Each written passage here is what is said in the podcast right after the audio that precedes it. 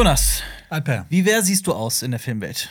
Ich? Wem, wem siehst du ähnlich? Mit wem wirst du immer wieder verglichen? Äh, mit welchem Schauspieler oder Regisseur oder ist, du, du, du weißt eh schon, was ich sage, oder? kennen uns zu lang? Nicholas Winding Refn. Der Regisseur von Filmen wie Ähm, Drive hat er gemacht, Drive oder Only God Forgives. ja, genau der. Oder ähm, Valhalla Rising hat er gemacht. boah, jetzt stehe ich gerade voll auf dem Schlauch bei seinen Filmen. Äh, Neon Demon. Neon, Neon Neon Demon. Demon, ja, Ja. Neon Demon.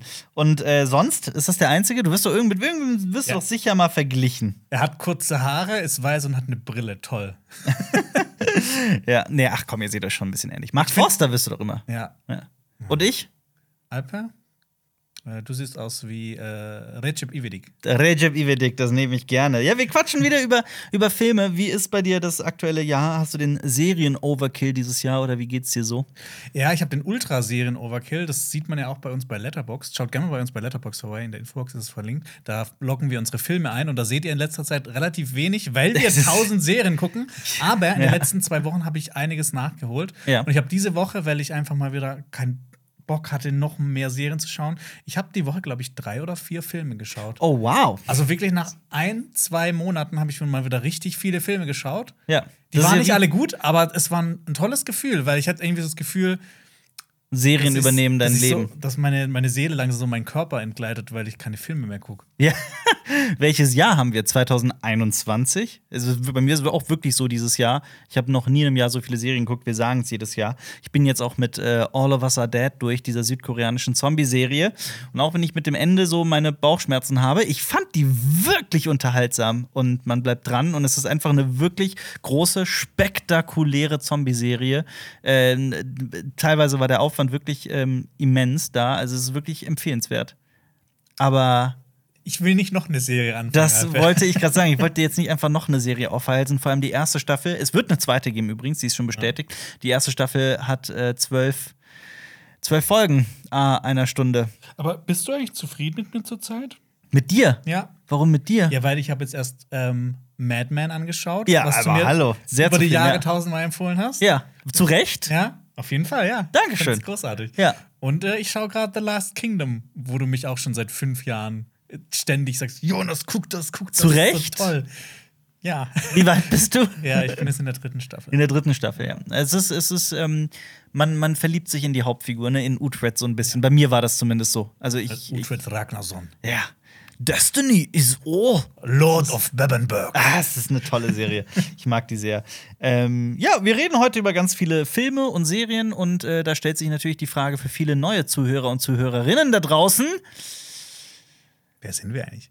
Wer sind wir? Herzlich willkommen zu Cinema Talks Back, dem Citizen Kane unter den Podcasts, wobei manchmal wird's ja auch dumm und dümmer, denn wir drei, das sind Jonas, Marius und Alper, drei Freunde, die den ganzen Tag über Filme, Serien und Comics labern. Diesen Podcast gibt es auch auf unserem YouTube-Kanal Cinema Strikes Back mit Bild, da kann man ihn auch gratis downloaden. Es gibt ihn aber auch auf iTunes, auf Spotify, Deezer und per RSS-Feed. Und übrigens, du hörst einen Podcast von Funk. Heute sprechen wir darüber, dass Streamingdienste ab sofort Werbung schalten. Es gibt viele Neuigkeiten zu Netflix. Was das alles bedeutet, das äh, dazu gleich mehr. Hey. Wir sprechen über John Williams kurz. John Williams sollte man kennen als einen der bekanntesten Filmkomponisten der Welt. Wir eröffnen und schließen, nee, wir schließen ihn nicht, wir eröffnen ihn nur, den Filmclub mit einem Film, der da heißt Sporlos, falls er so heißt. Auf Deutsch heißt er, auf Englisch heißt er The Vanishing. Ähm, und dann gibt's vielleicht, falls die Zeit noch reicht, falls wir uns nicht verplappert haben, einige Kurznews, vielleicht zu Top Gun Maverick, das Ezra Miller Debakel, das kein Ende nimmt. Es wird ein Zurück in die Zukunft Broadway Musical geben. Damit ist diese News eigentlich auch schon abgehandelt. Und ähm, wir werden über eine gewisse Lady in Dune 2 sprechen.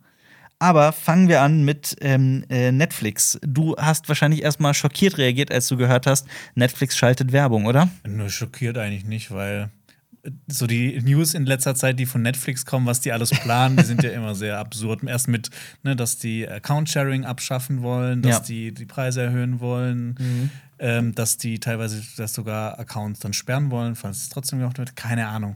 Ja. Und jetzt, jetzt Werbung, Netflix das ist ja, ne, und dass bei denen gerade die Aktien runtergehen, äh, hört man ja eh immer wieder. Und dass die jetzt einfach Wege suchen, um mehr Income zu bekommen, Ja.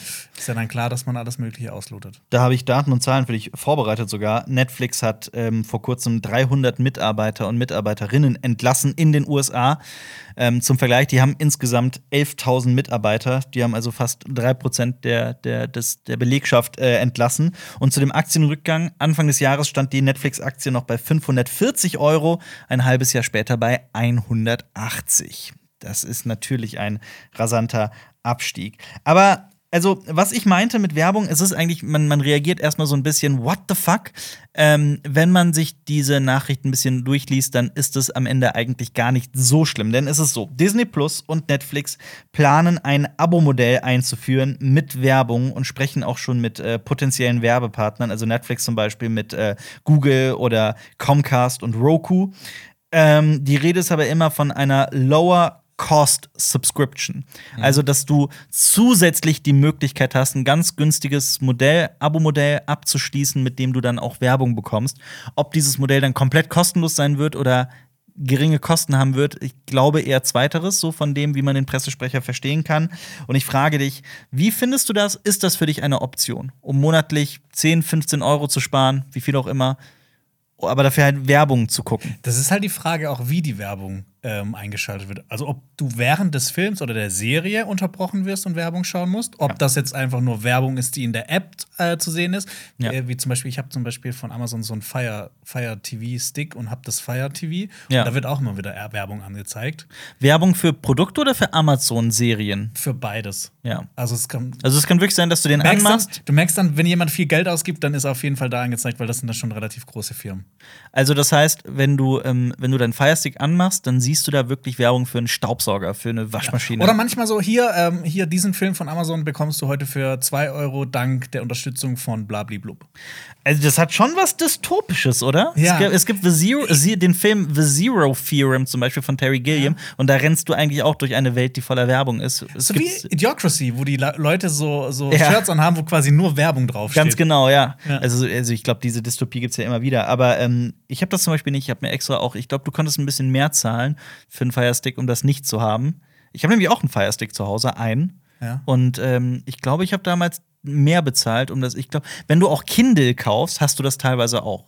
Ah. Dann kannst du auch ein bisschen mehr bezahlen, um keine Werbung zu haben auf dem. Weißt du, was das abgefuckteste überhaupt ist? Was? Dass Fernseherhersteller Ja. jetzt auch Werbung in ihre Smart-Apps integrieren. Das ist unglaublich, das, wirklich. Das ist dystopisch. Ja, vor allem auch, also das ist ja eh schon so ein Thema mit Bloatware, ne, dass du, so also dass du Geräte kaufst, Hardware, und da die Software bereits vorher drauf ist, die eigentlich irgendwie zu 80 Prozent oder teilweise noch mehr nur Müll ist, die du nicht, den du nicht die brauchst. Virensoftware zum Beispiel. Ja. Wo dann Ähm, auch ne, ein Monat kostenlos, danach 30 Euro im Monat. Ja. So, sowas Aber- kommt dann gern. Ist das für dich eine Option? Würdest du, wenn du, wenn Netflix das jetzt morgen einführen würde, würdest du auf dieses günstigere Modell umsteigen? Wie gesagt, es kommt drauf an, wie es ist, aber ich glaube, nee, ich habe ich, ich schaue so, schon so viel Werbung bei YouTube zum Beispiel. Ja. Ähm, da habe ich irgendwie nicht Bock, noch mehr Zeit drauf zu verwenden. Also ich habe bei Netflix das teuerste Abo-Modell, um halt auch alles wirklich in 4K HDR zu gucken. Ja, das ist nämlich das nächste, ob dieses äh, Low Sus äh, Subscription Gedöns, ob Ja. das halt dann auch schlechtere Qualität ist. Das ist eine ganz Oder große nur auf Frage, einem Ding. Also ne, Ja. das kann ich mir vorstellen, dass die so machen. Ne? Nicht, dass das so, du kannst das jetzt in 4K auf 20 Geräten anschauen, Ja. sondern das ist dann auch Also, nur so ein. Wenn man wirklich, wenn man wirklich Filmliebhaber ist und Serienliebhaber ist und Sachen gerne in der allerbesten Qualität irgendwie auf einem gigantischen 70 Zoll Fernseher oder auf, einer, auf einem Beamer oder was auch immer guckt, ich glaube, dann ist dieses Modell eh keine Option. Ich glaube, dann ist es, dann ist das ja, also dann muss man ja wirklich zu dem teuersten greifen, wie bei mir. Ähm, aber Amazon macht ja auch, also ich finde zum Beispiel bei Amazon finde ich das teilweise, wenn ich da in eine Serie reingucke, dass auch am Anfang erstmal Werbung geschaltet wird für andere Projekte und so.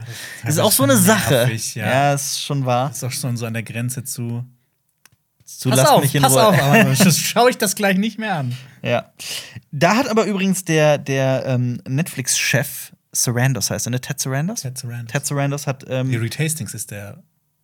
Ja, stimmt. Stimmt, Ted so Sarandos ist ist, glaube ich, der, äh, der, der Programmchef. Content-Chef, ja. Ja. Ähm, aber auf jeden Fall hat Netflix gekontert. Aktuell machen die angeblich viele, viele Meetings, in denen die immer wieder sagen: Leute, keine, macht euch keine Sorgen. Ähm, wir geben weiterhin viel Geld für Inhalte aus. Warum lachst du?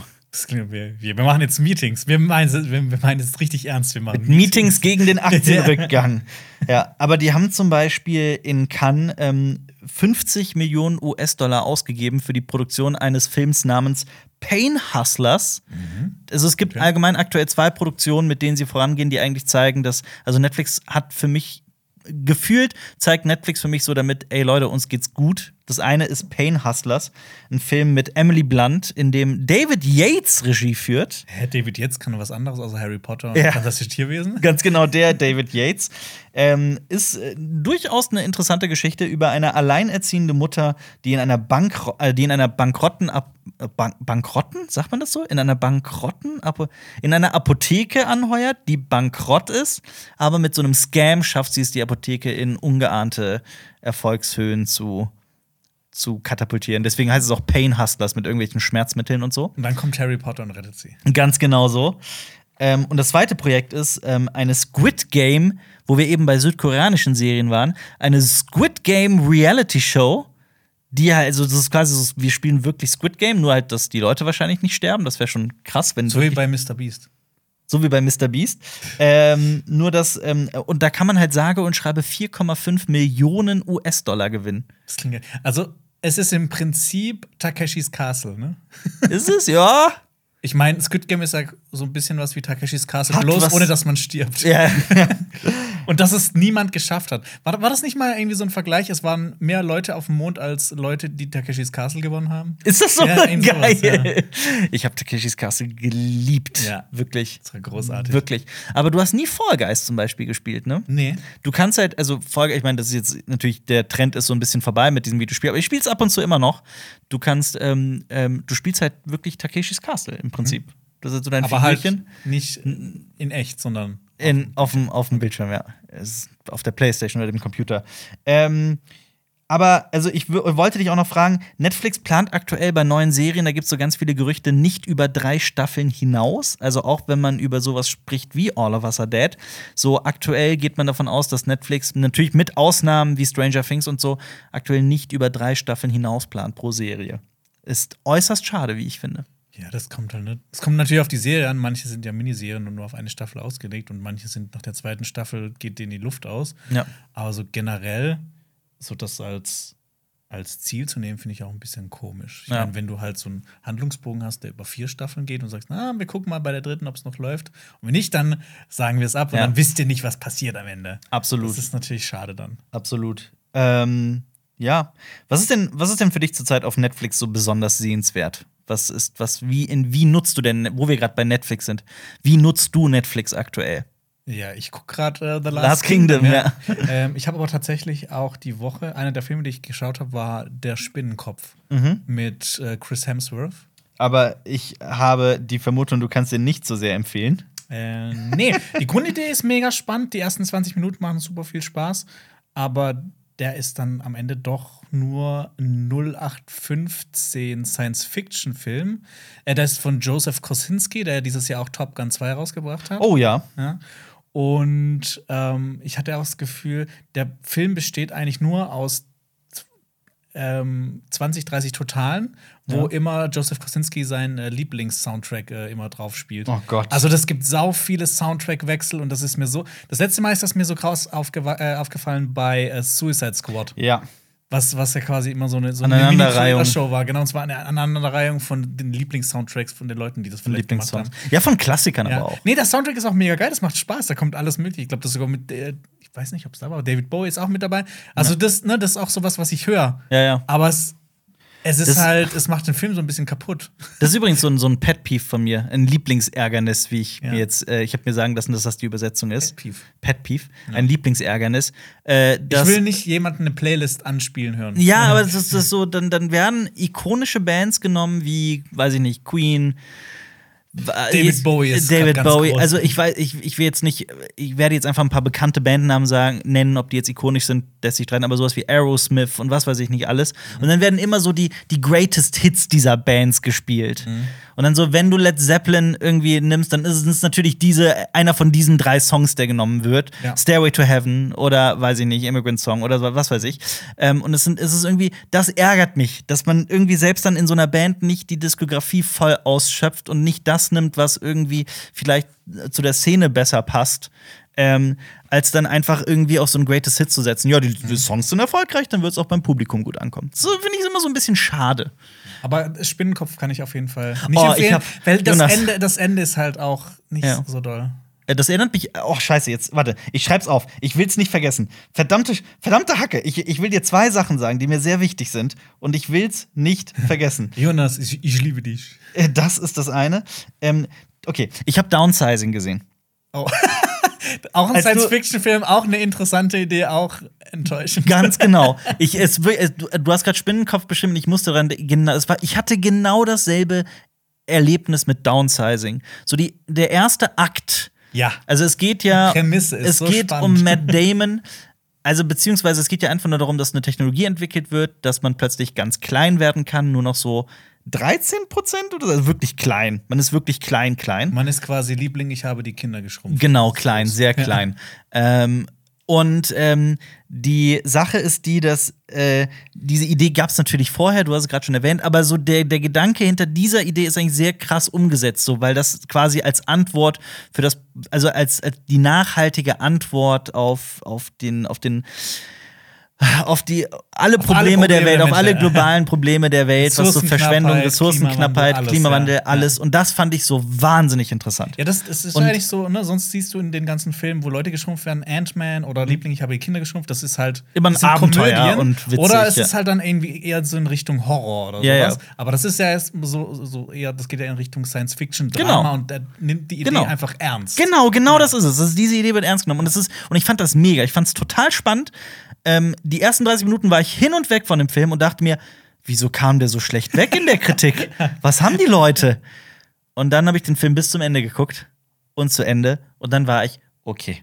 Wie kann man so viele interessante Fragen stellen und so ein interessantes Science-Fiction-Konzept aufwerfen und dann äh, denken, dass, das, dass die interessanteste Frage ist, wie das Leben von Matt Damon verläuft, so dieses ganze White Savior-Ding mal hin und her, weil, also ich dachte mir eh schon, es gibt, es ergibt so vieles auch keinen Sinn. Also dann, dann findet der in Leisureland, diesem perfekt, dieser perfekten Welt für klein, kleine Menschen, findet er dann so Slums, die aus irgendeinem Grund auch genauso aufgebaut werden und so entstehen wie bei großen Menschen und so.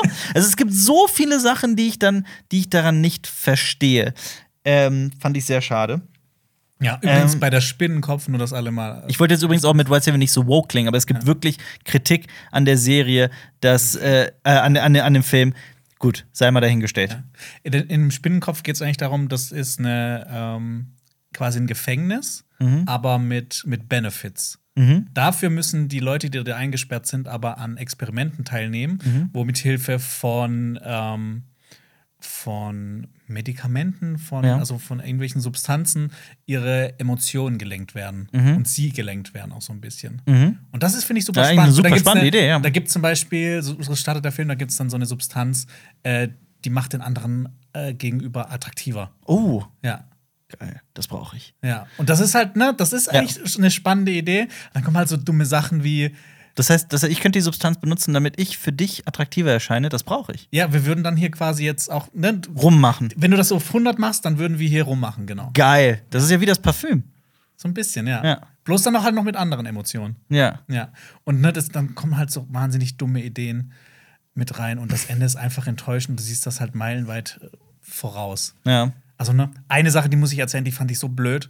Das ist halt so ein Gerät hinten am Rücken, Mhm. Ja. wo die halt quasi diese Kapseln austauschen. Ja. Und ich sag mal so, das ist nicht wirklich bruchsicher. Okay. Und da passieren Dinge. Oh Gott, das ist, das ist doof. Ja. Ja. das ist wirklich doof. Das klingt wie die Serie von Kenny Hotz von Kenny vs. Benny. Ähm, der hat mal eine Show gemacht namens Testis. Ich fand die eigentlich immer sehr witzig, die wurde aber nach einer Staffel abgesetzt. Ähm, da geht es um zwei Loser-Typen, die zusammen in der WG wohnen. Ähm, das ist so ein bisschen das Klischee von diesen zwei Losern mit End 20er, Anfang 30er irgendwie so. Ähm, und die sind äh, Testobjekte für so ein Pharmaunternehmen, das neuartige Geil. Medikamente äh, äh, benutzt und es gibt halt so super viele verschiedene verrückte Ideen, die dann in dieser Serie umgesetzt werden. Ah, Manche sind ein geil. bisschen cleverer und witziger, andere sind sehr plump. Ähm, zum Beispiel in der, in der, in der ersten Folge wird er, wird einer von denen schwanger durch ein, durch ein Medikament. Ich will, ich will die Pointe nicht Okay. vorwegnehmen, weil die einfach so wahnsinnig witzig ist. Soll ich sie vorweg? Ich, ich sag's am Ende. Ja. Erinnere mich am Ende. Ja. Soll ich am Ende sagen, was die Pointe ist? Ja, Am Ende dieser Folge? ja. Ich schreibe mir das auf. Okay. Ich schreibe mir das auf. Äh, Und ich muss noch eine Sache sagen, dass wir, wir, wir sind jetzt hier lange bei Netflix, aber du hast mich gefragt, was, was ich gerade auf Netflix schaue. Ja. Und gestern habe ich auch noch einen Film auf Netflix gesehen, Ja. äh, den ich äh, wunderschön fand. Ja. Apollo 10,5. Ach, schön, von Linklater. Genau, von Ja. Richard Linklater.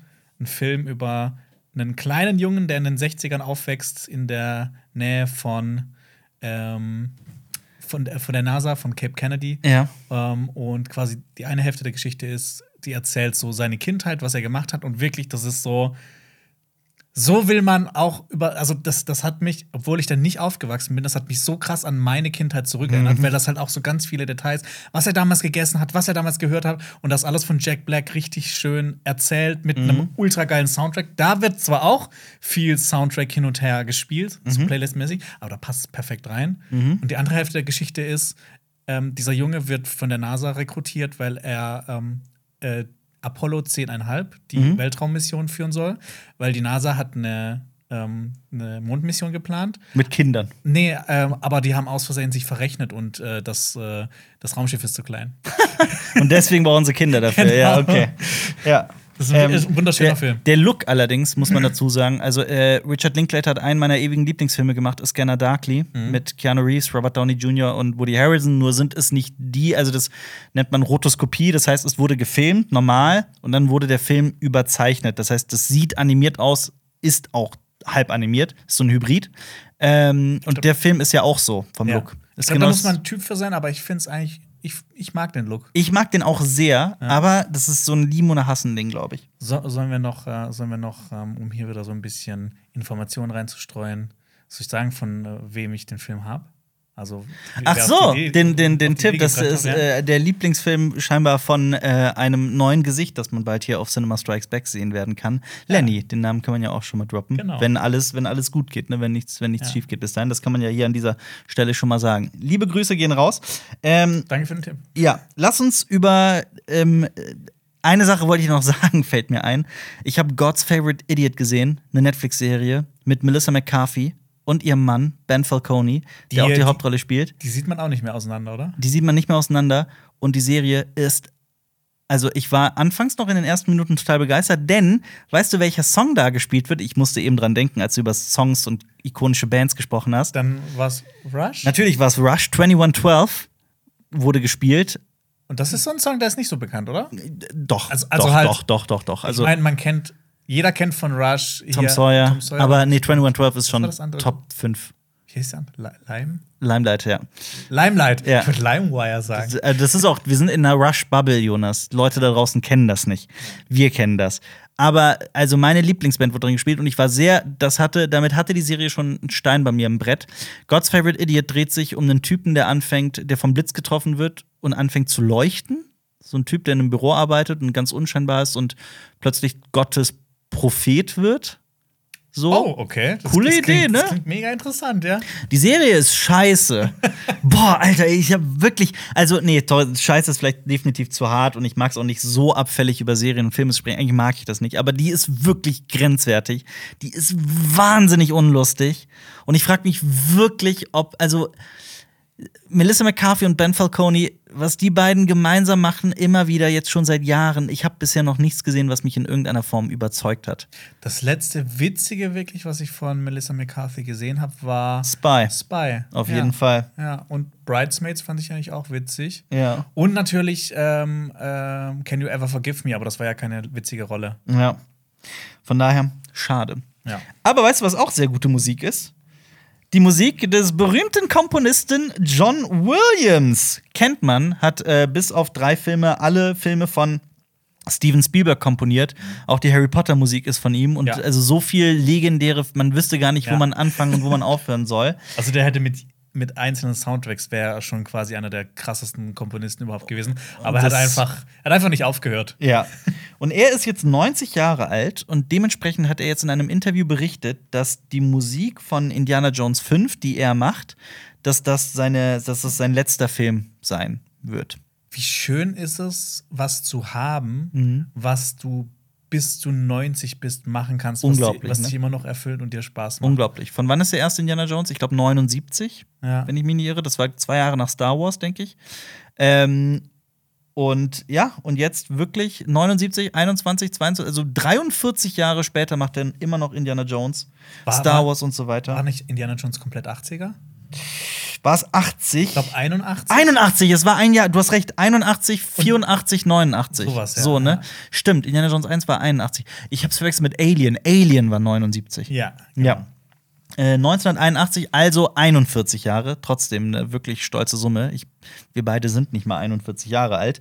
Ähm, und er sagte auch, dass äh, dieser Film auch für Harry, Harrison Ford der letzte Film sein wird, Indiana Jones 5. Also es wird der große Abschied von Harrison Ford und John Williams. Harrison Ford ist zum Vergleich ein bisschen jünger, nur, neun, nur in Anführungsstrichen 79. Aber da blutet schon ein bisschen dein Herz, oder? Da blutet das Herz. Und ich wollte dich fragen, was war denn so für dich der emotionalste Tod für dich in der Filmwelt? So, wenn du einen Namen hast, du einen Namen, der ich so. habe nicht lange überlegen müssen. Wer denn? Robin Williams. Ja, wirklich? Ja. Also einerseits für die Rollen, die er gespielt hat, was halt ich halt in meiner Kindheit gesehen habe, von, von Hook über Flubber bis hin zu Mrs. Doubtfire. Ja. Ähm, dann hat man natürlich auch so immer so gehört, ne? Der war ja auch Comedian, der war anscheinend sehr lustig. Ich habe nie was von ihm geguckt, aber Ja. irgendwie hat man immer so das Gefühl gehabt, das ist so ein richtig toller, korrekter Typ. Durchaus, ja. Ja. Und genau, dann ist er ja gestorben und alles, was halt dann, ne, was dann rauskam, so über seinen Tod, ähm, Oh, das ist so herzzerreißend. wahnsinnig traurig. Auf jeden Fall. Und das hat's dann noch, ich finde, das hat es noch viel schlimmer gemacht. Auf jeden Fall. Ähm, ja, gut. Bei mir ist es wahrscheinlich, ich weiß nicht, also ich bin immer so, ich denke mir halt immer, das sind, das sind fremde Menschen, die kennen mich nicht. Mhm. Ich muss da nicht traurig sein. Aber so ein paar haben mich schon berührt. Zum Beispiel Ennio Morricone ist tot. Weiterer Ja. großer Filmkomponist. Vor allem, den er wurde, hatten wir ja auch relativ kurz davor noch live gesehen. Genau, und er wurde 91 Jahre alt und ähm, wirklich auf einer, wirklich, also wenn es wirklich eine Person gibt, die in derselben Liga spielt wie John Williams in der Welt der Filmkomponisten und Komponistinnen, dann ist es Ennio Morricone. Ja. Ähm, Gerade für die ganzen Italo-Western von ihm, die ich liebe.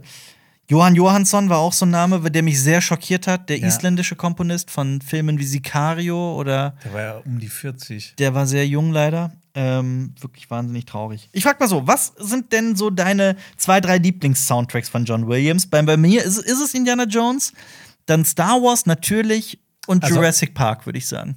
Aber was von Star Wars genau? Alles. Ich rede von allem. Ach so, alles, okay. Nee, ich habe mir, schon- ich hab mir schon die einzelnen Ach so, tatsächlich. Soundtrack-Pieces rausgesucht. Ja. Ähm, bei Harry Potter ist es Hedwigs Theme. Das ist quasi das, was dann jetzt so das Hauptthema geworden ist von Harry Potter. Summa? Ja, klar. Kennt man. Ja. Ähm, bei Star Wars ist es das ähm, Force-Theme. Ja, wie geht das? Ähm, das muss ich ganz kurz überlegen. Boah, jetzt stehe ich gerade auf dem Schlauch. ähm, hier das mit den, mit den äh, äh, zwei Sonnen, mit den Zwillingssonnen, wo er reinguckt. Ah. Die, die, die, die. Dieses langgezogene. Die, die, die. Scheiße, ich krieg's auch nicht ich zusammen. krieg's gerade auch nicht zusammen. Ah! Ich, ich. Ich bin kein richtiger Star Wars-Fan. Nein! Nee, warte, das ist The Force Suit, das ist Nee, was nee. anderes, ne? Die, da, ich, ich hab's, The Force Theme. Ich brüll einfach mal rein. Ja. Genau das. Ich, das war aber das, was ich versucht habe anzustimmen, Ja, das meinte ja. ich, ja. Ja. Und äh, Indiana Jones.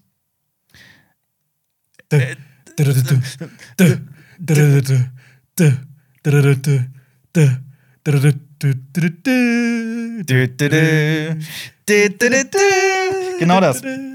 Ich habe auch, das ist manchmal echt schwer, zwischen Melodien zu switchen. Ich hatte, das war komplett Leere in meinem Kopf. Was man natürlich auch sagen muss, das hört sich alles auch so ein bisschen ähnlich an, Ja. finde ich. Aber trotzdem großartig. Ja, auf jeden Fall.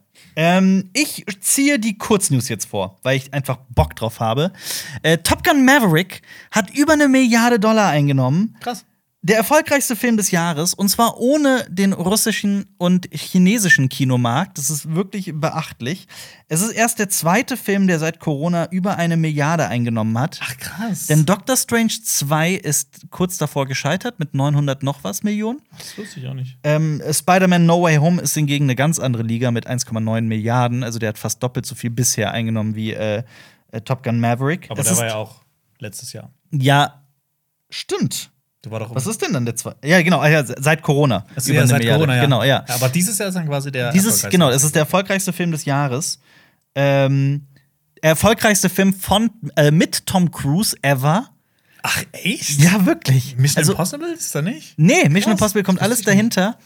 Ähm, also mit anderen Worten, es ist unglaublich. Es ist also mal zum einen, wie groß einfach Nostalgie in der heutigen Zeit und im Kino geworden ist. Das ist sowieso, das, darüber sprechen wir ja schon seit Jahren.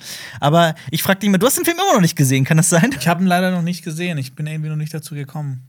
Verpasst den nicht im Kino. Also ich glaube, Ja, vielleicht, wenn du Glück hast, siehst du den noch in einem oder zwei? Also ich, das, die einzige Möglichkeit, dass ich den noch sehen kann, ist entweder jetzt, aber nächste Woche bin ich halt im, im Urlaub. Ach ja. Und ich weiß nicht, ob der da läuft. Angebot. Ich mach dir ein Angebot. Du kommst zu mir und wir gucken den fett auf dem Beamer, weil ich will dir diese das auf groß, Okay. dass du das auf groß siehst und wir holen die Blu-ray davon. Ja. Lass, let's do it. Und danach schauen wir Mad Max Fury Road. Oh geil. Ja. Ja, können wir gerne beides machen. Ich habe übrigens auch die Schwarz-Weiß-Version.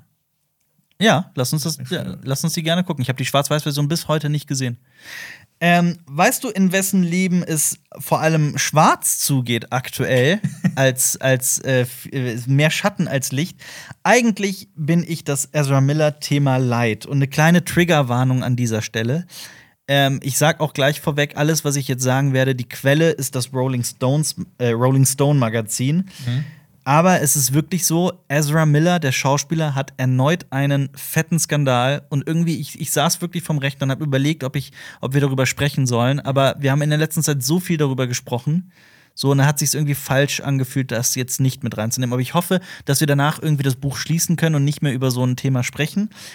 Ich Ähm, habe hab tatsächlich äh, heute Morgen auf äh, Reddit auch ein Meme dazu gesehen, zu Ezra Miller. Ja. Du kennst doch diese, diese Szene aus American Psycho, Ja. wo ähm, ähm, Bateman, Patrick, Patrick Bateman. Patrick Bateman, wo er diesen Gang entlang geht und einfach so komplett emotionslos guckt und so Musik auf den Hör äh, Ohren hat. ja. ja. Ja, und einfach so, ne? Einfach so keine Miene verzieht. Ja. Und da stand drunter, äh, Ezra Miller on his way to commit another crime. Wow. also, nur um mal alle abzuholen.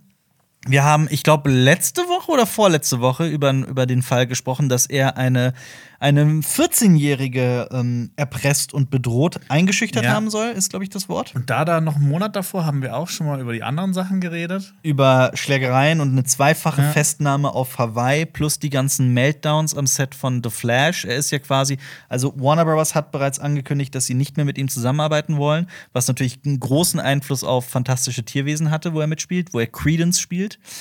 Ähm, Und ja. ja, dann auch auf The Flash, oder nicht? Ja, aber The Flash ist weiterhin, soll der Film am 23. Juli 2023 erscheinen. Bin mal gespannt. Ich bin sehr gespannt. Jetzt gibt's eine neue News. Ähm, er, er bringe aktuell eine. Das klingt erstmal gar nicht so verkehrt. Er bringt erstmal eine 25-jährige Mutter mit ihren drei Kindern in einem seiner Häuser in Vermont unter. Er, also angeblich habe er sie aus einer problematischen Beziehung gerettet. Das klingt ja erstmal so weit, so gut. Ja. Dann kommt aber das Brisante. Angeblich ist das Haus eine unlizenzierte illegale Cannabis-Farm und das Haus sei voller Schusswaffen, acht Stück. Und eine Quelle berichtet, dass ein einjähriges Kind, also eines der Kinder der, der Mutter, eine Kugel auf dem Boden gefunden und sich in den Mund gesteckt habe. What the fuck? Und also man muss dazu sagen, diese Berichte fußen vor allem auf Quellen von dem Vater der Kinder und seinem Sozialarbeiter. Also immer schön skeptisch bleiben, aber es wird gerade sehr viel berichtet und das mit dem Haus scheint äh, äh, wohl, da scheint wohl was dran zu sein, aber wir können es an dieser Stelle nicht bestätigen. Aber wirklich, also was mit, was mit Ezra Miller passiert, ist heftig. Ich bin wirklich vor allem als ähm, jemand, der auf The Flash wirklich gespannt ist. Ich meine, ich bin großer Fan der Comicreihe Flashpoint, in der, ähm, die in den letzten Jahren mit äh, bei DC für sehr viel bewirkt hat, die eine sehr abgefahrene Geschichte erzählt. Mit sehr viel, also was auch sehr in dieses Multiversen sind ja aktuell sehr trendy und das spielt halt sehr da rein und The Flash wird ja auch sich um Multiversen drehen. Ich bin eigentlich total gespannt auf The Flash. Will den Film unbedingt sehen. Deswegen ist dieses Ezra Miller-Thema bei mir zurzeit aktuell immer so groß und nimmt bei mir so viel Platz ein, weil ich da sehr also krass finde, wie sich das entwickelt. ich meine, man hat ja schon einige Sachen gehört, wer auch in The Flash auftreten soll, Ja, auch nach langer Zeit. ja. Ähm, Ach, das tut mir übrigens leid. Ich hab, mir fällt gerade auf, ich habe gar nicht sein, ähm, ich habe auch gar nicht auf seine Pronomen geachtet. Er Ja. betrachtet sich ja als nicht geschlechtlich. Das tut mir leid, falls ich, äh, falls ich er gesagt habe. Das tut mir an dieser Stelle wirklich leid. ja. Ähm, ja. Ja, The Flash. Ähm, Ja. Ich bin eigentlich auch mega gespannt drauf, weil der Film ist ja auch schon seit Jahren, Jahrzehnten in der Produktionshölle. Ja. Und immer wieder Leute abgesprungen, aufgesprungen. Jetzt hat es endlich mal geklappt, aber jetzt klappt es plötzlich halt beim Hauptdarsteller irgendwie nicht mehr so. Ja, wirklich, wirklich krass. Na gut. Ähm, es wird ein Zurück in die Zukunft Broadway-Musical geben. Ich bin so ein Musical-Fan. Schon 2023 soll das erscheinen. Bist du Musical-Fan? Ganz und gar nicht. Hast du schon mal ein Musical gesehen? Ganz und gar nicht. Ich auch nicht. Doch, ich habe schon mal, ich habe schon äh, zwei, drei Musicals gesehen. Das waren aber nie so diese großen Broadway-Dinger. Ähm, von daher, ich, ich, ich, ja. Ich habe mal Hamilton angefangen. Auf Disney kann man ja die Ja, ja. Theater auf oder dieses Musical-Aufführung anschauen. Mhm. Ähm, und ne, es verbindet ja Rap-Musik mit historischem. Und das sind ja zwei Sachen, die ich eigentlich mag. Und Lin Manuel Miranda ist ein super talentierter Ja. Typ, der das geschrieben und, Und inszeniert hat und das- mitspielt. Gilt ja auch als eines der krassesten Musicals aller Zeiten. Und Ja. der Film ist auch mega gut bewertet. Ja. Aber ich habe nur eine halbe Stunde durchgehalten. Es ist ja ein Mitschnitt von dem Broadway-Musical, Ja. ne? Ja, genau. Und du hast eine halbe Stunde. Man, man, man darf ja wohl auch noch mal sagen dürfen, dass irgendwas einfach nicht, nicht so das Ding von einem ist. Das ist nicht deins. Meins ehrlich gesagt auch nicht. Ähm, Deshalb, ähm, zurück in die Zukunft, das Musical. ja. Ich glaube, das werde ich eher nicht schauen. Aber gibt es einen größeren Kultfilm als Zurück in die Zukunft? Ich kenne wirklich niemanden, der die Filmreihe nicht mag. Ich glaub, muss immer noch eine Person treffen, die. Das ist schwierig. Wirklich? Wobei, wenn du jetzt sowas ne, nimmst, ist Star Wars ein Kultfilm? Ich kenne sehr viele Menschen, die mit Star Wars gar nichts anfangen können, die das ablehnen. Ich kenne sehr viele Menschen, die Leute, wo man immer wieder äh, konträre Meinungen hört. Aber ich kenne wirklich, ich habe also irgendwie war mal was Kritisches über Zurück in die Zukunft zu lesen oder zu hören, das ist wirklich selten. Es gibt übrigens die, die, ähm, ich plane derzeit ein Video über unbeantwortete Fragen in Filmen, also so Dinge, die nicht aufgeklärt werden in Filmen. Und eine Sache ist, äh, ähm, also Cinema Strikes Back abonnieren, dann verpasst ihr das Video auch nicht. Denn eine dieser Fragen ist, wie ähm, Doc Brown und Marty McFly eigentlich äh, Freunde geworden sind. Und wusstest du, das ist, hast du dich das nie gefragt? Gibt es eine Erklärung? Ja, also es war bereits im, im Originaldrehbuch war eine, ähm, da war tatsächlich so Szenen über die Freundschaft vorab schon geplant. Weil zurück in die Zukunft startet damit, dass er da einfach hinfährt und die kennen sich, ne? Ja, das ist ja schon ein bisschen eine komische ne, Ja. Freundschaft. Aber so, man Ja. akzeptiert das ja auch sofort. Also ich Ja, finde, das ist, äh, ich finde das sehr gut, dass sie das weggelassen haben. Aber scheinbar hatten die beiden kriminellen Mach äh, kriminelle Machenschaften mit raubkopierten VHS-Kassetten. Was? ja, kein True Story. ähm, Dann kann ich mir auch gut vorstellen, warum die das rausgelassen haben, weil ne, ja. Filmstudios wollen das ja nicht quasi so, so tun, als ob das jetzt Normalisieren. wäre. Genau, und dann auch noch von, Raub- von den zwei Protagonisten. Raubkopien zu normalisieren. Ja. Ja. absolut, ich weiß, was du meinst. Aber äh, genau. Details weiß man noch nicht ähm, zu, zu dem, zu dem Broadway-Musical. Und damit würde ich zu unserer wöchentlichen Dune 2 Casting News Show kommen, weil wir wirklich jede Casting-Entscheidung hier zelebrieren und darüber sprechen. Das ist quasi so wie, unsere, wie unser Wetter. Wie unser Wetter, genau. Das am Ende kommt immer Frage. genau. Ähm, Lady Margaret wird gespielt von Leah Seydoux. Ja. Ich wusste nicht, was die Pointe dessen sein soll, ob die, ob der Höhepunkt, also der, die Punchline, die Pointe nicht Lady Margaret ist, so Leah Seydoux spielt Lady Margaret oder Lady Margaret wird gespielt von Leah Seydoux. Was findest du? Wie findest du? Wir, wir, also ich frag mal so, wer ist Lady Margaret? Also, Dune. Ähm, Der Wüstenplanet. der Wüstenplanet. Arrakis. Äh, Lady Margot Fenring ist eigentlich nicht so eine ultra wichtige Figur Mhm. in dem Hauptbuch. Die kommt mal am Rande vor. Mhm. Ähm, die kommt vor allem in den Prequel-Büchern vor, die dann von dem Sohn von Herbert äh, the Pervert, Frank Herbert. Frank Herbert. Wie kamen wir jemals auf Herbert the Ich weiß Pervert? nicht, das war, das war, das warst du, Alper. War ich Und das? seit ich Frank Herbert höre, denke ich immer Herbert the Pervert. War, war, aber Frank Herbert war nicht wirklich ein äh, Pervert. Ich glaube also, nicht. wenn man manche von diesen Dune-Büchern liest, dann irgendwann geht es ja nur noch um Sex. Ist das so? Ja, ja, und äh, die. Die späteren. Ja, genau, die, die anderen, die wollen ja die, die Menschheit mit Sex versklaven und sowas. Mhm. So. Gab es nicht auch die, die Stuhlhunde? Ja, genau, Hunde, die die äh, genetisch modifiziert so sind, dass sie Stühle sind? Ja. Hört auf jeden Fall mal in unseren Dune-Podcast rein, weil da werdet ihr einiges äh, erfahren. Oh ja. Einiges Witziges zu, Ja. zu der Welt von Dune. Stuhlhunde. Aber äh, genau, zurück zu äh, Margot oder Margot Fenring. Ähm, genau, die spielt nur eine kleine Rolle eigentlich. Ähm, das ist eine Bene Gesserit, also genau wie Lady Jessica zum Beispiel. Oder die äh, ähm, hohe Mutter. Genau, Mohiam. Ja. Helen Mohiam. Oder, äh, nee, nicht oder, und sie ist die Frau von Count Hasimir Fenring, einem Freund von Shaddam dem Vierten. Mhm, dem Imperator. ja, er hat, ähm, er hat, ich habe ich hab, äh, äh, Freunde, ne? Ja. Sagt man doch. Wie, wie sagt man, ich habe ich hab gefährliche Freunde? Was? Wie, wie sagt man das so? Wenn du sagst so, hey, pass auf, ja, ich habe gefährliche Freunde? Nee, wie, wie, wie? Ich habe Cousins? Was Ja, meinst du? So, so ungefähr, ja. Okay. Ja. Ich meinte übrigens mit hohe Mutter, ähm, äh, äh, Mutteroberin heißt das. Ja, Mutteroberin. Ähm, okay, das ist Lady Margaret. Was macht. Ich finde, Mutter Obering klingt nach jemandem, der Kinder schlägt. Wow.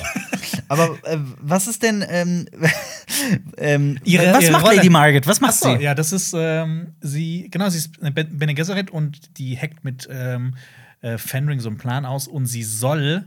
Ähm, Mit Fenring? Nee, nee, sie, mit den Bene Gesserit hackt sie einen Plan aus. Sie soll äh, Veit Rauta Harkonnen verführen.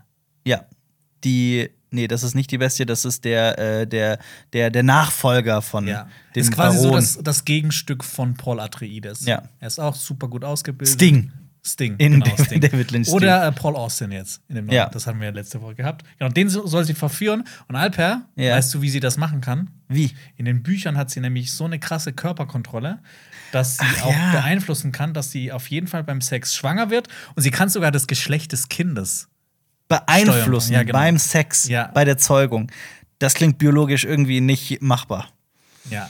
Frank Herbert, the Parrot. Er, er, er kann es, wenn es jemand Ja, kann. Dann nee, das Frank ist auch immer so bei Bene Gesserit, die werden in den Büchern immer ähm, beschrieben, die haben die krasseste Körperkontrolle überhaupt und können dich mit einem kleinen Finger töten. Ja. Und die haben natürlich auch die Stimme, mit dem die sie dich befehligen können. Würdest du denn sagen, als du die Bücher gelesen hast, hast du Lady Margaret dir so vorgestellt, wie Lia Seydoux so ist? Oder wie findest du, ist sie eine gute Wahl? Ich muss den, äh, ehrlich gesagt nochmal nachschauen, wer Lady Margaret Fenring ist, Mhm. weil die halt wirklich nur eine relativ kleine Rolle hat. Ja. Ähm, aber sie soll ja verführerisch wahrscheinlich wirken. Ja. Und ich finde, Lea Seydoux ist eine sehr attraktive Frau.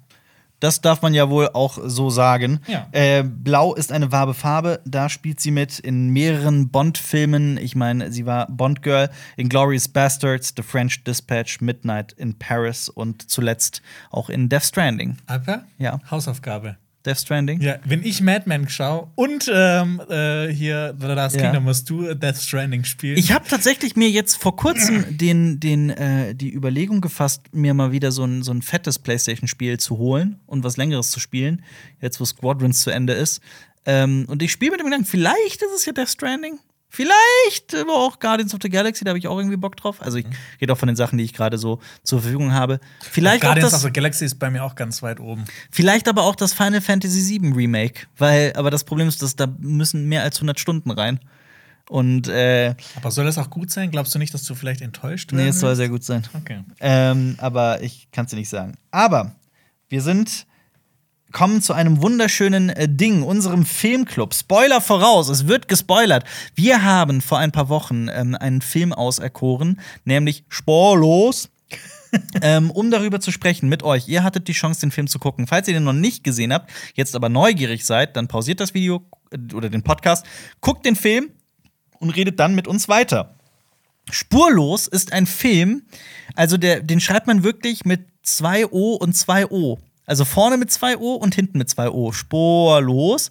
Die Holländer, denn die sind verrückt. Ne? es ist ein niederländischer Titel. Auf Deutsch heißt der Film Spurlos verschwunden. Und ich habe, das ist so ein Film, den ich seit vielen Jahren auf meiner Watchlist ganz weit oben hatte, aber nie geguckt habe. Dann ist ein Horror-Podcast namens Devils and Demons an mich getreten und hat gesagt: Ey, Alper, lass uns doch ein, äh, hast du Bock, mal bei uns aufzutreten? Wir haben uns überlegt, wir könnten mal mit dir über den Film Spurlos sprechen. Hättest du Bock? Und da habe ich gesagt: Ey, perfekt. Hab's gemacht. Es war ein mega interessanter, toller, geiler Podcast. Hat sehr viel Spaß gemacht. Der ist auch schon online. Ähm, und ich hatte den immer auf dem Zettel, weil Stanley Kubrick den Film als den gruseligsten Film aller Zeiten bezeichnet hat. Und wenn man den Film gesehen hat, dann und, und Denis Villeneuves Prisoners zum Beispiel, viele werfen Denis Villeneuve vor oder sagen, er hätte sich sehr stark von dem Film inspirieren lassen. also man merkt schon, ich weiß nicht, ob ich ihn gesehen habe, aber man merkt das schon parallel. Auf jeden Fall. Ja. Jonas, in, ich frage erstmal so, in welchem Setting, wie kann ich mir die Umstände vorstellen, in denen du dir spurlos angeguckt hast? Ich habe gewartet, bis es dunkel ist, Ja, ne, dass es ein bisschen gruseliger ist. ja. Habe ich ähm, meinen Fernseher angemacht und dann habe ich den Film geschaut. Auf der Couch zu Hause. Genau, ja. Worum dreht sich denn der Film? Was ist die Handlung? Also es geht um ein junges Pärchen, äh, Saskia und Rex. Ja.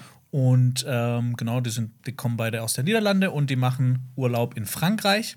Ähm, und ähm, man merkt so ein bisschen, ne, hin und wieder streiten die sich so ein bisschen. Das ist ein sehr impulsives Paar. Ja, genau. Und in Frankreich ähm, halten die dann an einer Tankstelle, an einer Raststätte. Und Saskia will einfach nur noch kurz ähm, was holen. Cola, glaube ich, oder Ja, so. für- also Getränke für die beide. Und ähm, Rex wartet am Auto und wartet und wartet und sie kommt einfach nicht und ist spurlos verschwunden. Ganz genau. Sie kommt auch nicht nach einer Stunde, nach zwei Stunden auch nicht, am nächsten Tag kommt sie auch nicht. Er sucht und sucht und sucht jahrelang, aber sie ist einfach weg. Ja. Okay, Jonas, warum sollte man sich diesen obskuren Film, diese europäische Produktion, die wurde ja auch teilweise, also so eine deutsch-niederländisch-belgische, französische Koproduktion oder so, da spielen ganz viele Länder mit rein. Warum sollte man sich diesen Film aus den 80ern angucken? Ist er nicht von 1990 direkt? Nee. Nicht? Ich, Okay. ich lass mich das nachgucken. 88 ist der. 88, ah, Ja. okay, dann wurde da was falsch angezeigt bei, bei Amazon, glaube ich. Kann sein, dass der in Deutschland 90 rauskam, aber der Film ist von 88. Warum sollte man sich den anschauen? Ja. Ähm, ich glaube, das hast du letztes Mal auch schon gesagt. Der geht so an dieses. Ähm, ich finde, der ist jetzt nicht so ein Thriller per se, so wie, wie Prisoners. Mhm. Der, der geht da ganz anders rein. Der zeigt das so ganz trocken, Nüchtern. nüchtern. Ja. Und das ist, da denkt man sich zuerst, ja, nee, das, das kann doch nicht funktionieren. Thriller, da muss, na, da muss spannende Musik sein und äh, der, der, der, der Täter darf erst am Ende enthüllt werden und dann ist er das große Monster oder Ja. eben nicht oder er ist so ein netter Typ. Aber der Film macht es ja komplett anders. Der zeigt ja auch direkt schon am Anfang den, Wer es war. den Täter. Ja. Und der wird ja auch äh, innerhalb des Films einfach vorgestellt. Und auch wie er, wie er das alles geplant hatte mit der Entführung. Mhm. Und das ist wirklich alles so, so nüchtern und das, das, das wirkt halt so realistisch und so. Also mich hat das total bedrückt. Ja. Also ich finde, der hat so eine total bedrückende Stimmung Ja. durch diese Nüchternheit. Absolut. Ich finde, ähm, du sprichst da was ganz, ganz Wichtiges an. Es ist halt so, es, es stellt Whodunits so auf den Kopf, weil normalerweise, wenn du so ein Krimi hast, geht's, äh, du siehst einen schrecklichen Mordfall oder was auch immer, ein schreckliches Verbrechen und dann geht ganz lang die Ermittlung darum, wer es war. Und dann trifft man Figuren und dann sieht man ähm, weitere Morde und dann geht es immer darum, wer es war. In diesem Film erfährt man direkt von Anfang an, wer es war. Es geht um das Was. Ja. Das ist so das Spannende. Weil äh, die Frage ist, was, nicht wer hat es getan, sondern was ist überhaupt passiert. Ja. Und auch nicht so, warum hat er das getan? Weil ich finde, das bleibt auch immer so ein bisschen Bleibt das? Also ja, es wird schon so ein bisschen erklärt, aber es, es wirkt so. Also er sagt ja, er sagt ja ganz, wir können ja spoilern. Ja. Er sagt ja ganz offen, also was mit Saskia passiert, für alle, die den Film nicht gucken wollen, aber trotzdem wissen, wie es ausgeht. Ähm, es gibt einen Zeitsprung von drei Jahren. Rex ist, hat sie nicht gefunden, hat keine Spur. Der Täter Raymond spielt aber mit ihm, lädt ihn immer wieder zu irgendwelchen Treffen ein und, und äh, Beobachtet ihn beobachtet Ja, ja. ihn. Und Rex wird halt völlig besessen von dieser Frage, was ist mit Saskia passiert. Er hat eigentlich sogar schon eine neue Beziehung, aber will halt unbedingt wissen, wie es ausgeht. Und das fand ich halt auch so interessant. Die einzige Rettung, die er bekommen kann, die einzige Erlösung, die kann ihm ja nur der Täter geben. Ja. Weil ihn bedrückt eigentlich nicht so das, das, das, das Schreckliche der Tat oder, oder Saskias Fehlen selbst, sondern, Er, er, weiß ja, sondern er weiß ja auch schon so ein bisschen, äh, er, sie muss tot sein. ja, irgendwas Ja, muss da passiert ja. sein. Es geht ja wirklich ihm nur darum, um dieses Stück Wissen, äh, diese unglaubliche Neugier, diese Obsession, was ist da passiert. Und der Täter tritt dann wirklich an ihn heran und bietet ihm an, ihm zu zeigen, was passiert ist, aber nur, wenn er Rex genau dasselbe antut. Also ihm das nicht nur zu sagen, sondern es wirklich mit ihm auch genauso zu machen. Was ich auch so interessant finde, denn Rex ist ja so obsessiv, selbst wenn Raimond es ihm einfach sagen würde, ich habe das und das mit Saskia gemacht, das würde ihm ja nicht ausreichen. Also wenn er das wirklich, wirklich wissen will, dann muss er es ja erfahren, um wirklich auch die letzten Momente von Saskia genau nachzuempfinden. Und das hat, das erreicht so eine komplette philosophische Tiefe, finde ich. Und ich meine, man erfährt dann, was am Schluss passiert. Er, er nimmt freiwillig ein, ein Beruhigungs-, ein, ein, ein, ein äh, Schlafmittel, ein, ein, Ja. ein, ein Betäubungsmittel. Das ist ja auch so ein bisschen die Parallele dann wieder zu Prisoners, wo Ja. ja auch äh, Hugh Jackman dann diese, diese Ja. mit, mit ähm, Schlafmitteln oder Genau. mit, mit Betäubungsmitteln versetzte Cola trinken muss. Genau, Da wird er zwar bedroht, ja. so ein bisschen. Hier macht's Rex wirklich komplett freiwillig und wacht dann lebendig begraben in einem Sarg auf. Das ist so, so dark. Und das ist so, dieses Ende ist halt, zieht einem komplett so den, den Teppich unter den, unter den Füßen weg. Und ich fand so ein unglaublich interessantes, krasses Detail war auch. Ähm, da haben wir bei Devils and Demons sehr ausführlich drüber gesprochen. Raimond, also es gibt zwischendurch so eine, so eine, so eine völlige random Polizeikontrolle. Raimond wird angehalten, weil er ohne Gurt fährt. Und Raimond sagt, er hat ein medizinisches Attest, er kann keinen Gurt tragen, weil er klaustrophobisch ist.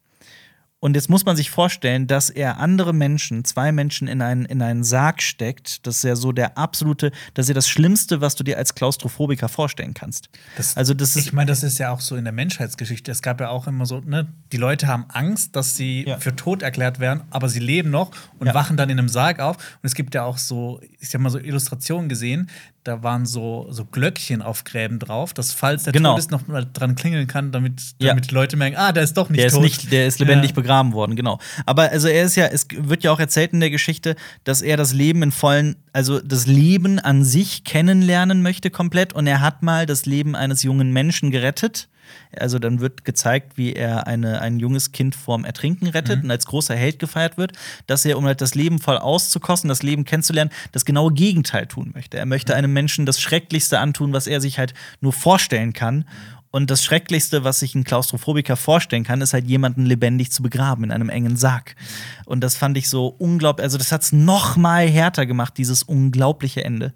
Und was ich auch noch krass an dem Film, was man eigentlich auch nie so wirklich sieht, auch so nüchtern dargestellt, so seine Vorbereitung, wie er das macht. Ja. Dass er auch so stoppt, ah, okay, nehme ich jetzt hier das Tuch in die Hand und dann mache ich hier das Chloroform rein und dann, Ja. mache ich das am besten? Und wie, dann, das, das wird auch so minutiös gezeigt, wie er auch so stoppt, was, Mhm. was gerade sein Puls ist, ob er Ja. gerade aufgeregt ist. Ja, Das- das er macht das und dann, und dann geht er halt, er ist halt Chemielehrer und Ja. führt ein ganz normales Mittelstandsleben, würde ich mal sagen. Mit einer ganz Mit normalen einer ganz Familie. normalen Familie, mit ganz normalen Kindern und äh, dieser Kontrast, dieses, dieses Dunkel, das so in ihm schlummert und wie Raimond das auch spielt. Und selbst wenn er über die schlimmsten Sachen spricht, noch so ein leichtes Grinsen im Gesicht hat und so eine Selbstverständlichkeit. Ich fand das schauspielerisch äh, von äh, Bernard Pierre Donadieu unglaublich. Ich finde auch diese, diese, diese letzte Kamerafahrt, die ist so Wirklich atemberaubend. krank. Du meinst die zum Tunnel, im Tunnel? Oder meinst du, welche meinst du Nee, letzte? die über den Boden drüber, wo man dann so Ach so. weiß, okay, da sind das ist nicht die letzte, das ist die vorletzte. Ist das die vorletzte? Es gibt danach- Ach so, stimmt, ja, ja. gibt noch die, ja. Ähm, ist genau, und ich finde halt so, bei diesem Film, das ist auch so, es hat so eine, so eine, so eine, so eine, so eine ganz große philosophische Komponente, finde ich, weil es so diese grundsätzliche Frage stellt, lebt man lieber sicher in Ignoranz oder will man unbedingt das Wissen ohne den Preis überhaupt dafür zu kennen. Und äh, gerade das ist so eine unglaublich interessante Frage, wie ich finde. Was ich auch krass fand, und ich fand auch Rex, sein Gegenüber, also den Mann, der, der wissen will, was mit Saskia passiert ist, ähm, ich fand nach diesem Zeitsprung von drei Jahren, wie der Schauspieler das dargestellt hat, das war eine komplett völlig andere gebeutelte Persönlichkeit. Und das hast du schon so in der, in der, in der kleinsten Gestik und Mimik bereits erkannt. Und ich fand das wirklich großartig gespielt. Ja, ich meine, am Anfang, man merkt ja so, er ist irgendwie so ein lebensfreudiger Typ, der ist, ne, nimmt kein Blatt vom Mund, ist halt so ein offener Typ, aber danach Ja. Gebrochen. Gebrochen, genau. Und vor allem auch, ähm, der Film beginnt ja mit, seiner, mit einer sehr bedrückenden Szene, die eigentlich auch so ein bisschen mit diesem Horror-Klischee spielt. Mehrfach die bleiben, sogar, ne? Mehrfach, Ja, genau, mehrfach. Die bleiben. Also die bleiben stecken, die bleiben stehen, weil sie kein Benzin mehr haben in einem in einem eher äh, einem eher abseitigen Tunnel, Autobahntunnel, so ein, so ein, also ein Autotunnel. Ja. Und die bleiben da komplett in der Dunkelheit, haben keinen Strom, kein gar nichts. Ähm, und das ist eigentlich so der Beginn von vielen Horrorfilmen. Ja. Von Horrorfilmen wie Wrong Turn oder so. Ja, die streiten sich ja dann auch. Ja, genau. Und er geht dann einfach, ohne was zu sagen, mit dem mit einem äh, Benzinkanister. Benzinkanister zur Tankstelle und lässt sie zurück. Sie Genau. schreit ihm noch hinterher. Und du denkst eigentlich, ah, okay. Okay, ja gut. Weil es halt genau mit diesem Klischee spielt. Aber das Grauen kommt halt nicht da, wo man es im Horrorfilm, in vielen anderen Horrorfilmen genau da erwartet und wo es auch da kommt und passiert. Sondern, nein, das Grauen kommt halt an einem völlig sicheren, scheinbar sicheren Ort. Bei hellem Tageslicht, an super einer. vielen Mit Leuten, super, ja. wirklich, mit Hunderten, wenn nicht noch mehr, mit Tausenden Menschen. Tausend weiß ich nicht, aber mit Hunderten Menschen ähm, an, so einer, an so einem ganz sicheren Ort, wo du dir denkst, ja, was soll denn hier schon passieren? Und vor allem die Stimmung ist ja auch, ich weiß nicht, ob du das auch hast, äh, ich fahre jedes Jahr, also ich versuche mein, also nicht viel Auto zu fahren und ich fahre auch wirklich wenig Auto, aber äh, einmal im Jahr gönnen wir uns das, fahren in den Urlaub mit dem Auto. Oh Gott, dieses Jahr wird es ja schrecklich für dich, nachdem du den Film Und gesehen wenn man hast. den Film gesehen hat, das hat wirklich, das hat einen, das, das hinterlässt was bei einem. Das ist auf jeden wirklich, der brennt nach. Ja. Ich hatte es auch schon zwei, dreimal so in meinem Leben, ne? Wenn du Ja. so ein bisschen länger auf eine Person warten musst und die ist dann schon irgendwie so um die Ecke gegangen, aber du, du, du, du zerbrichst dir den Kopf. Wo ist die jetzt hin? Kann ich, kann ich soll ich da kurz Ja. reingucken? Und Ja, genau das ist, das kennt ja jeder. Wahnsinnig. Das kennt ja jeder. Also ich Ja. hatte das schon als Kind, wenn meine Mutter, die sonst irgendwie nach dem, weiß ich nicht, nach dem Schwimmen immer um dieselbe Uhrzeit zurückkommt, wenn die dann beschließt, noch irgendwo was zu machen und eine Stunde später nach Hause kommt. Ja. Diese eine Stunde, man kennt das ja, ne? dann wächst so die Sorge. Und jetzt, und dieser Film dreht das halt so komplett auf elf auf, dass du dich halt, also was ist, wenn diese Sorge zur kompletten Obsession wird? Ja. Und kann dann dieser Rex überhaupt gerettet werden, wenn ihm einfach nur gesagt wird, ja, ich habe Saskia lebendig begraben, die ist da irgendwo. Das, das reicht, das würde ihm ja nicht reichen. Er ist ja so obsessiv, es wird ihm nicht reichen. Ähm, und von daher ziemlich krass. Krasser Film, ja, auf jeden Fall. ähm, also mit anderen Worten, dir hat der, dir hat der gefallen. Mir hat das sehr gut gefallen, ja. Eine Sache haben wir noch, äh, will ich noch erwähnen, wo wir über den Film sprechen, über die Metaphorik des goldenen Eis. Ich meine, es gibt ja eine Parallele zu. Es, ja, es gibt ja eine Parallele zu, ich glaube, der, der, das Buch, auf dem es basiert, von äh, einem Mann namens Tim Krabbe. Ich weiß nicht, ob ich den Namen richtig ausspreche. Ich glaube, das Buch heißt auch Das Goldene Ei. Ähm, es beginnt nämlich damit, dass ähm, die Saskia im Auto sagt, dass sie geträumt hat, dass sie als Baby in einem goldenen Ei durchs Weltraum schwebt Und alleine ist und sich einsam. und einsam fühlt und dann kommt irgendwie äh, Rex in einem, in einem goldenen Ei als Baby. Ich meine, da gibt es schon eine riesige 2001-Parallele. Die ist ja da schon äh, sehr gigantisch. Damit, das ist ja 2001. Ähm, und dann sie, immer sie wieder. hat 2001 geträumt. Sie hat 2001 geträumt. ähm, ich gucke gerade nur, ob das Buch wirklich das goldene Ei heißt. Ich glaube, ja, Het Golden Eye auf Polnisch. Äh, Polnisch, James Holländisch, Bond, Niederländisch. Eye basiert nämlich auch darauf. Ganz genau. Äh, ähm, und dieses, diese, diese, diese Metapher, dieses Bild vom goldenen Ei sieht man im Film ja immer wieder. Mhm. Also man sieht das zum Beispiel dann in den Scheinwerfern oder wenn dann am Ende ähm, äh, Rex wirklich in seinem Sarg liegt und sein Feuerzeug anmacht und die Flamme so in der Unschärfe dann so ein bisschen verschwindet, dann sieht das auch aus wie ein goldenes Ei. Und dann schneidet der Film ja zu einem, dann gibt es noch eine Kamerafahrt durch einen Tunnel. Und dann ist halt Licht am Ende des Tunnels, was halt auch aussieht wie ein goldenes Ei. Und Ja. Licht am Ende des Tunnels ist sowieso krass mit Metaphorik aufgeladen. Und da haben wir ja auch wieder den Sprung zurück an, zum Anfang des Films mit dem dunklen Tunnel und hier das Licht am Ende des Tunnels. Also es ist so ein, so ein, so ein unglaublich vielschichtiger Film, finde ich. Ja. Und auch relativ kurz. Ja, der ist gar nicht so Anderthalb. Stunden, ein bisschen länger. 138 Minuten, glaube ich, oder so. Ja, irgendwie so eine Stunde 40 habe ich im Ja, Kopf, so. aber ich schaue es mal nach. Ja. Ähm, und ich finde so, gerade anfangs muss man sich so, du hast es, hast du mit deutscher Synchro geguckt? Ja. Ich finde wirklich also nichts gegen deutsche Synchros. Da wird teilweise großartige Arbeit geleistet. Bei dem Film jetzt eher nicht so. Ja, es ist ja wahrscheinlich auch ein kleinerer Film, hat nicht so das große Budget dafür gehabt. Ja, also sollte man schon im Original angucken, weil es ergibt dann halt auch teilweise keinen Sinn, weil halt teilweise, äh, Holländisch gespricht, äh, gesprochen wird und teilweise Französisch. Mhm. Und in, in der deutschen Synchro ist das so ein ganz komischer Mix, der keinen Sinn ergibt, weil dann spricht halt der Franzose Ja. mit französischem Akzent Deutsch. Ja. Und dann, ja, das ergibt nicht so einen wirklichen Sinn. Ich glaube, man sagt übrigens nicht holländisch. Ich glaube, das sagt man nicht mehr. Niederländisch? Ja, ich glaube schon. Aber ich bin mir nicht sicher. Äh, korrigiert mich gerne. Ich habe das eh nie verstanden. Ich glaube, Niederländer werden nicht so gern Holländer bezeichnet. Ich habe das bis nie. Ich muss das mal googeln. Ja, ich google das auch immer, und dann vergesse ich es immer wieder. Äh, eine Stunde 47 ist der, ist der Film lang. Ach, doch, so. Nee, dann Ja. war es ein anderer Film, der so kurz war. Aber äh, trotzdem, eine Stunde 47 ist äh, nicht lang. Jetzt müssen wir nur noch das äh, Remake anschauen. Mit Sandra Bullock war das? Sandra Bullock, äh, Jeff, ähm, äh, Jeff Bridges und Kiefer Sutherland. Derselbe Regisseur hat das gemacht. Der Regisseur ist übrigens, das war so mit Abstand sein erfolgreichster Film, George Sluizer. Ich weiß nicht, wie man den ausspricht. Ähm, also, der hat den Film dann äh, Jahre später gemacht. Ich sag dir schon mal eine Sache: Es hat ein Happy End. Es hat ein Hollywood Happy End. Was? Ja, ähm, Sandra Bullock rettet Jeff Bridges aus, äh, nicht Jeff Bridges, Kiefer Sutherland aus dem, aus dem Sarg. Es ist, es ist bescheuert. Es ist völlig bescheuert. Das ist ja. Also ich habe den das tatsächlich. stellt ja den ganzen Film auf den Kopf. Das stellt den ganzen Film auf den Kopf. ähm, ist ja auch in der Kritik wahnsinnig schlecht angekommen. Und ich habe den auch nur für den Podcast dann äh, äh, geguckt, aber auch nicht so richtig, muss ich ganz ehrlich sein. Ich habe Ja. den sehr ausschnittsweise geguckt und Szenen verglichen und sowas.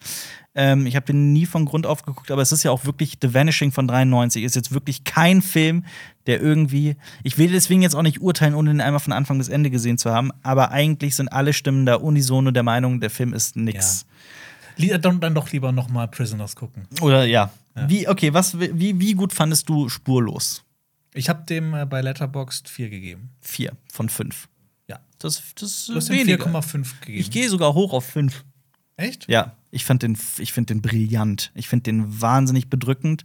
Äh, die Musik, die gerne sich so mal ein bisschen so im Hintergrund bleibt, ich finde die, wenn man wirklich so ein bisschen drauf achtet, die ähm, ist wundervoll. Ich finde, die äh, gibt der Atmosphäre, dieser bedrück- bedrückenden Atmosphäre noch sehr viel. Ähm, wie, wie nüchtern und sachlich dieses schreckliche Verbrechen der Film auserzählt. Und ich finde auch mit dieser Persönlichkeit Raimond, dem Täter, kann man sich stundenlang beschäftigen. Ja, das Das ist faszinierend. faszinierend und vielschichtig. Ähm, auch toll gespielt. Ich finde alle Figuren unglaublich gut gespielt. Also auch die, wir vergessen immer wieder die, ähm, die Schauspielerin von äh, Saskia. Ihren Namen habe ich gerade leider nicht im Kopf, aber die sollte, sie heißt Johanna Terstege, die wurde mit Preisen überhäuft für den Film. Ich weiß nicht, ob mit Preisen überhaupt, aber die hat auf jeden Fall Preise gewonnen. Und sie hat ähm, den Europäischen Filmpreis hat sie gewonnen. Und der, sie sollte tatsächlich in einem Stanley Kubrick-Film mitspielen. Ach, echt? In Ja, welchem? und zwar wurde der schon sogar schon, ich glaube, der war sogar schon relativ weit in der Produktion. Das war ein Film, der nie rauskam. Aber nicht Napoleon, oder? Nee, nicht Napoleon, sondern eine, eine Geschichte, die sich in irgendeiner Form um den Holocaust dreht. Und das war genau zeitgleich mit Schindlers Liste. Und als Schindlers Liste erschien oder irgendwie da die Produktion bekannt wurde, wurde Stanley Kubricks Film eingestampft und Johanna Testege sollte darin mitspielen. Ah, aus dem ist okay. nie was geworden aus dem Film. Das wäre auch super interessant gewesen. Auf jeden Fall. Auf jeden Fall. Also spurlos, wirklich Sehr empfehlenswert. sehr empfehlenswert. Sehr gruselig. 72er Skala, die, das machen wir noch. 72er Skala. Ja. Ähm, 62. 62?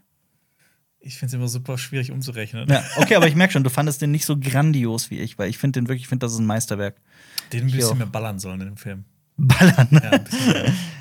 Aber auf jeden Fall eine, eine einzigartige Erfahrung für alle Filmfans da draußen. Ähm, ich habe noch versprochen, dass ich die Pointe aus Testis bringe, wie die erste Folge von Testis end, äh, endet. Diese super skurrile Serie aus, äh, von vor 20 Jahren oder so, ich weiß es nicht. er ist schwanger. Er ist schwanger, Ja. also ne, die nehmen irgendein Medikament, er ist schwanger, hat einen dicken Bauch.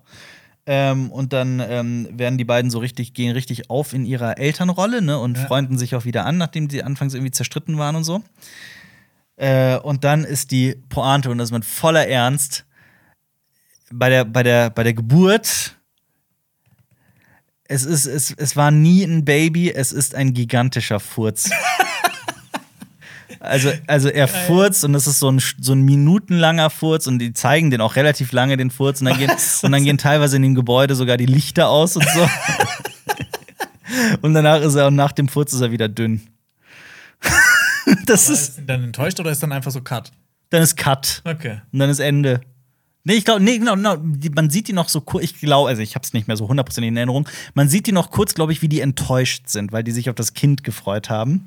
Aber es war nur ein Furz. Geil. Ähm, ja, genauso, mindestens genauso witzig, wenn nicht witziger, ist unser äh, Funkkollege Phil Laude. Checkt da mal auf YouTube seinen Kanal aus. Er hat jetzt ein Video rausgebracht namens Alman vs. Wyatt. Und wo wir doch eben über Lady Margaret und äh, Lia Seydoux in Dune gesprochen haben, wir haben ein Video darüber gemacht, was geschah zuvor. Das verlinken wir ebenfalls hier auf YouTube. Also diesen Podcast kann man ja mit Bild auf YouTube gucken und auch runterladen. Ähm, checkt unbedingt beide Videos mal aus. Abonniert Cinema Strikes Back und äh, bewertet den Podcast positiv. Das unterstützt und hilft uns wirklich immer. Und damit zeigt ihr allen Leuten da draußen, dass Cinema Strikes Back der beste Filmpodcast ist, den es so gibt auf diesem Planeten. Es wäre lustig, wenn du jetzt den Podcast mit so einem ganz langen Furz beenden würdest. Oder wenn wir spurlos verschwinden. Das war ein Podcast von Funk.